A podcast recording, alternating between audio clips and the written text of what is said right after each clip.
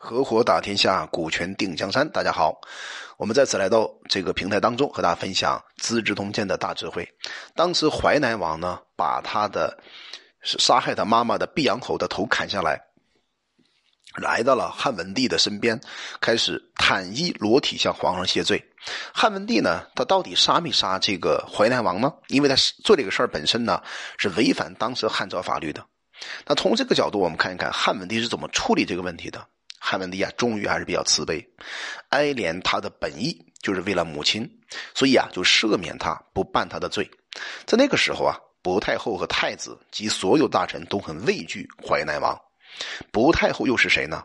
薄太后啊，就是汉文帝的母亲。你看看，作为淮南王这么一个人，他并不是皇帝，而这个当时他的妈妈就是汉文帝的母亲薄太后，竟然害怕这个人，畏惧他。淮南王呢，也因此回国之后啊，更加的骄纵自恣啊。出入自己的宫廷的时候呢，和天子一样的仪仗，称号也好，制度也好，都和天子比拟。当时袁盎就劝汉文帝说啊，诸侯太骄纵的话呢，一定会生出祸患的。但是汉文帝没有听当时袁盎的劝谏。其实这里也特别提醒大家，其实汉文帝如果能够加以制止。或者加以提醒，可能他就能够救了这个淮南王一命。一个人呢要疯狂的时候呢，就代表他快灭亡了。所以呢，当有人劝谏你，你特别疯狂，给你很好的意见，你要听。如果你不听，某一天你真的吃亏了，那你就怨不得别人了。其实汉文帝就因为过分的慈悲，叫慈不掌兵，或者叫慈悲生祸害。那我觉得这一点呢，用在汉文帝对待淮南王这个事儿上来讲，是应该的。到了五月份的时候呢，匈奴右贤王就入占了河南地方来居住。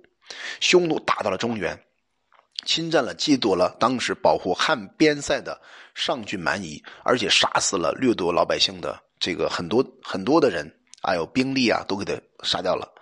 那占有了当时老百姓的生命财产。那汉文帝到了甘泉，就派遣丞相灌婴发动了八万五千的军队啊，到达了高奴这个地方，以攻击匈奴的右贤王。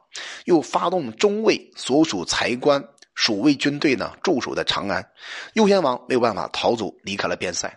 汉文帝呢，从甘泉到达了高奴，顺便到达了山西太原，和以前的群臣呢再次见面，都有一些赏赐，又免除了晋阳、中都等很多地方老百姓的三年租税。从中我们可以看出来，当时的汉文帝非常的心疼老百姓。他说，在租税上也好，政策也好，都采取了一个非常宽大的这样一个政策。后来啊，在山西太原玩了大概十几天的时间。最早的时候呢，我们知道，大臣呢在诛杀诸吕的时候呢，有一个人叫刘璋，也是吕雉的孙子，叫朱虚侯，他的功劳是最大的。所以大臣呢准许啊，把全部的赵地封给当时的刘璋，让他做王。这然后把全部的梁地呢封给当时的东穆侯为王。后来汉文帝呢继位之后，听说朱虚侯、东穆侯开始使的时候呢是立齐王为皇帝的，所以汉文帝就贬义他们的功劳。后来封诸子为王的时候呀，就分割齐国两个郡，啊给了他们。所以我们可以看出来，汉文帝在这个事处理上，他还是基于自己的角度。还是有所忌惮的，因此呢，他是把这个刘璋，虽然他很有能力啊，很有智慧，他必须要想方设法压制一下，是一种政治的手段。后来刘兴呢，刘兴据啊，自认为自己所封的土地呢不足，呃，他所应该得的那功劳被侵夺了，所以心里非常不满。听说汉文帝啊到了太原，以为天子啊要亲自带兵攻击胡人，就发动军队反叛了。汉文帝听完这个消息之后呢，就把丞相和正在攻击的匈奴的军队啊全部撤退，回到了长安，任命当时的京浦侯柴武作为大将军，那率领四位将军还有十万兵众啊来攻打这个刘兴居，其侯啊曾曾贺为将军啊驻守在荥阳。到了秋天七月份的时候呢，皇帝啊。就从山西太原回到了长安，下了个诏令，就说极北的官吏百姓们，在汉军还没有到达时候啊，先自己停止作战，和以对这个队伍城池这个现已投降汉的人呢，都赦免反叛的罪，并且回复原来的官爵。和刘兴居一起背叛的，现在来投靠汉的人，也都赦免。到了八月份呢，冀北王刘兴居啊，兵败自杀。其实这是一个不战而屈人之兵的好方法，就是我通知。通过诏令我皇上手里的筹码，我传达一个信息，让老百姓都能够主动背叛当时的刘兴居。这样的话呢，让他成为一个孤岛。当他成为孤岛的时候呢，你再打他就比较容易了。最后，济北王他的兴兵反叛呢，就彻底失败了。在最早的时候呢，南阳张世之啊为济郎，做了十年时间啊都没有办法得到很好的高的这个官职。于是啊，就想弃官回乡了。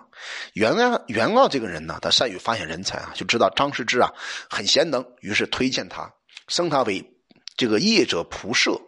张世之就陪着皇帝出行，走到了杨府的这个旁边，杨府的一个寿这个一个大楼的旁边，皇帝就问当时掌管上林院的官吏啊，有关禽兽这个上面记录的禽兽的总体的数量。问了十几个问题啊，发现上林卫这个仓皇失措，眼睛啊左右看都不能回答皇帝。但是呢，有一个人很厉害，就是管虎卷的这个色夫，一个小吏，特别小的官吏，在旁边代替了上林卫啊去回答皇上所问的禽兽部啊，非常仔细，想要借此看一看色夫有多大的能力。结果呢，这个色夫回答问题的时候呢，非常非常流利，非常非常的顺畅。于是汉文帝就讲：“那作为上林院的官吏，指的这个指着一个上林卫啊，难道不应该像他这样子吗？上林卫才能实在不如啊，不当其职啊。”于是就下令，让张世之呢拜这个色夫为上林令。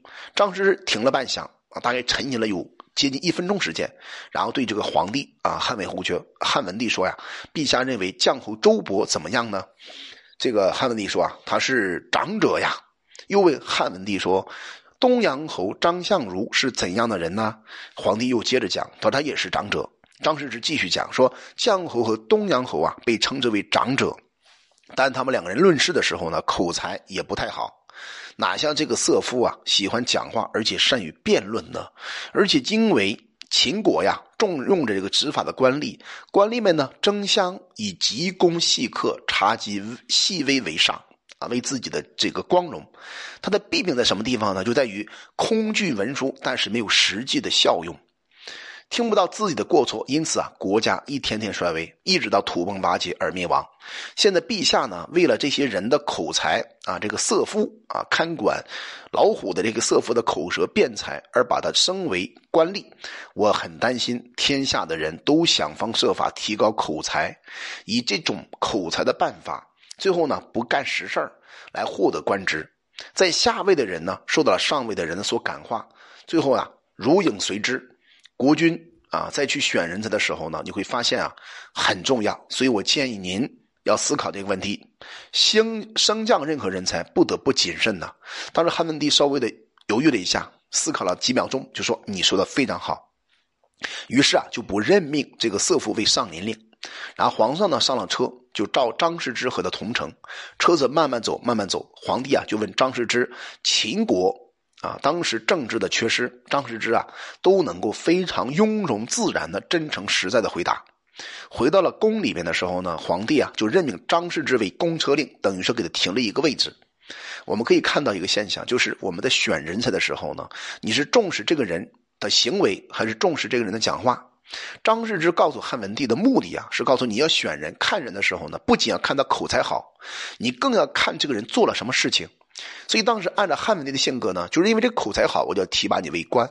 但是当时是提醒他，如果你以口才好作为标准提他为官的话，将来全中国很多人都想方设法的提高口才，但是做实事这个能力很弱，那导致国家治理呢就出现问题了。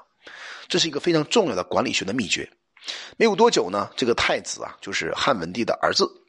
太子呢，就是汉景帝呗，和梁王啊一同坐着车啊进入了朝廷。梁王是谁呢？就是梁王和太子就都是汉文帝的亲生儿子，就是薄太后老人家的嗯两个儿子。太子啊，就是汉景帝嘛，后来的汉景帝啊，他呢。是哥哥，梁王呢是弟弟，所以他俩呢一直乘坐了车啊进入了朝廷，在司马门却没有没有下车，就这么一个小的细节呢，我们要值得研究。你看啊，当时张世之追过去啊，就把这个太子还有梁王留下，使他们进不了殿门，就告发他们进入宫门不下车、不尊敬，并且报告了皇帝。